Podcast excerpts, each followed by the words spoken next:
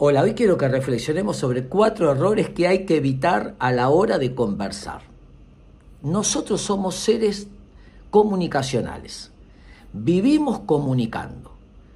Tenemos habilidades técnicas, pero necesitamos habilidades afectivas, que es la capacidad de conocerse, conocer al otro y poder comunicar inteligentemente y eficazmente. No alcanza con decir yo ya lo dije, si el otro no logra comprender. ¿Cómo podemos mejorar nuestra comunicación?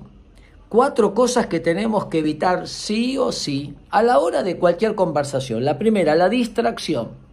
Estoy con el celular, estoy mirando para otro lado. ¿Cuánta gente dice, mírame, te estoy hablando?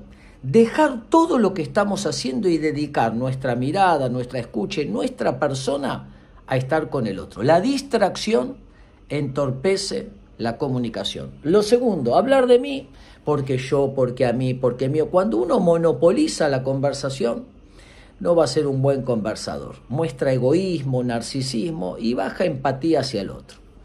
Lo tercero, interrumpir, muestra ansiedad. No, pero mira, eh, porque yo te opino, porque te digo. La interrupción muestra ansiedad, muestra baja empatía y que en realidad tampoco nos interesa intercambiar ideas. Y lo último, no editar cuando hablamos, largar lo que nos venga, tenemos que aprender a editar.